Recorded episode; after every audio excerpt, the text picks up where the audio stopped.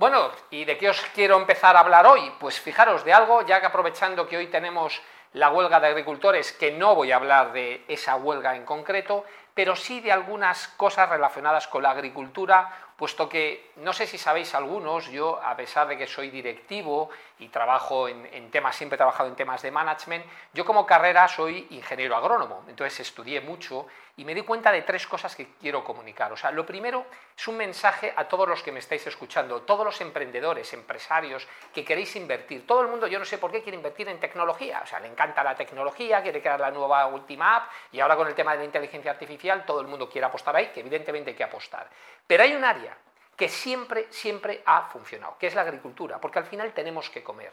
Y como es un área que no es cool, que no es parece como brillante, ¿no? Tú imagínate a alguien le pregunta, ¿en qué trabajas? En agricultura, ¿no? No parece como es mejor decir que trabajas para Google, para Facebook o para Amazon, pues la gente no invierte y no ha, ha tratado, ha traído, digamos, talento. Y sin embargo, es de las áreas donde más innovación existe y más innovación hay que hacer. Y os pondré dos datos muy concretos. Fijaros, ahora que todo el mundo habla de la famosa sequía, que es verdad, yo, fijaros, cuando la gente me habla de sequía, yo siempre hay dos, el, dato mata el relato. Yo siempre hay dos tipos de personas, los que opinan y los que analizan.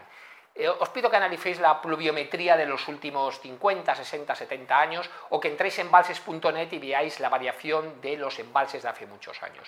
Pero os diré una cosa, del agua que hay embalsada, el 85% lo consume la agricultura, el 11% la industria y el 4% el consumo humano. Luego, por tanto, el área donde hay que invertir para tener mejor un control de los embalses es en la agricultura y en las formas y tipos de riego, que eso ahí no se ha invertido nada. Y finalmente, hablar solo de una cosa, porque mm, como ingeniero agrónomo me molesta, porque lo he oído hablar mucho de los famosos aviones que dejan una estela y se quitan. Fijaros lo que es la vida, la curiosidad. Mi proyecto fin de carrera lo hice sobre cómo hacer llover mediante bombardeo con yoduro de plata de las nubes, además con una persona que en paz descanse, que era el padre de un amigo mío, fantástico, Julio de Aragonés, que fue el que se trajo de Israel esta tecnología en España hace ya muchísimos años, que consiste simplemente en bombardear las nubes con yoduro de plata, que es polvo, a pesar que las nubes, el estado de la que está el agua es líquido, por cierto, no es gaseoso, y las nubes al final, como es agua que digamos que está en estado líquido,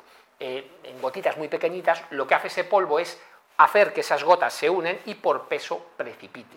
Y esto es una tecnología que lleva muchos años utilizando que permite, si hay un determinado tipo de nubes, que a lo mejor esa nube no iba a precipitar, conseguir que precipite. Con lo cual, la próxima vez que veáis estelas de los aviones, eso se produce por otros fenómenos, no son aviones que dejan yoduro de plata y los aviones ni se llevan las nubes, ni producen sequías, ni hacen nada.